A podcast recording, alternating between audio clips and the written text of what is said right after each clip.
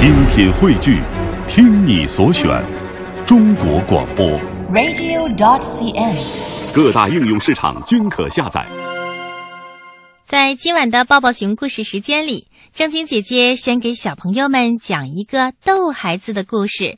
不过呢，这不是土豆娃娃，而是一个蚕豆娃娃。你们听。从前，有一对善良的老公公和老婆婆，他们俩呀，足足有一百岁了。可是他们没有孩子，他们俩难过极了，因为没有人帮他们干活啊。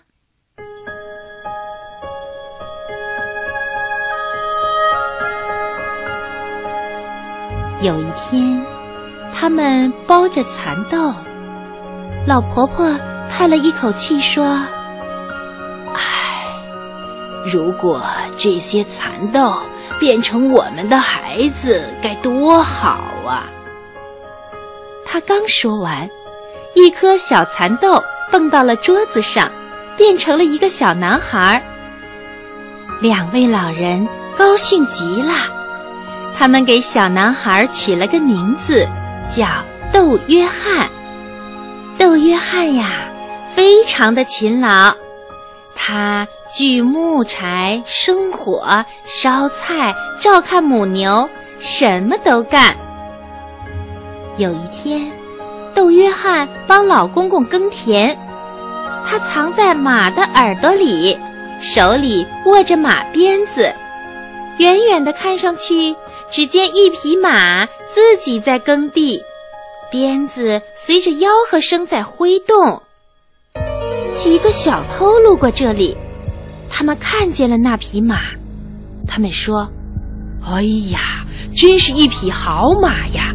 我们把它带走吧。”小偷们走上前去，想把那匹马牵走。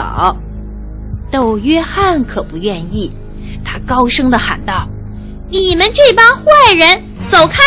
不然我用鞭子抽你们！小偷们终于发现了窦约翰，他们没有牵走马，却把窦约翰带走了。小偷们要去一个富翁的家偷东西，他们让窦约翰从锁眼里钻进去，然后把贵重的东西从窗口扔出来。窦约翰才不会帮这些小偷呢。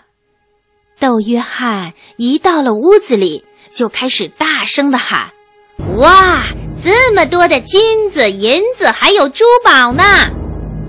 小偷们让他不要喊，可是窦约翰才不听呢。整个田庄都被吵醒了，抓贼！快抓贼呀！大家喊着，手里还拿着大叉子。小偷们呀，吓得赶紧逃走了。豆约翰偷偷地躲进一束稻草里面睡着了。第二天，田庄里的一个小女孩给母牛喂草，把豆约翰连同那些稻草一起喂给了母牛。豆约翰醒了，发现自己躺在母牛的肚子里，他大吃一惊，心想：如果有人再给母牛喂草的话，我就会被闷死了。于是啊，窦约翰高声的喊道：“不要再给稻草啦，我不饿啦！”喂牛的小女孩大吃一惊，哎，牛开口说话了。他把这个消息告诉了田庄的主人。田庄的主人拿了一束稻草给牛吃，却听到牛说：“不要给稻草啦，我不饿啦。”田庄的主人害怕极了，就把那头母牛扔到了大街上。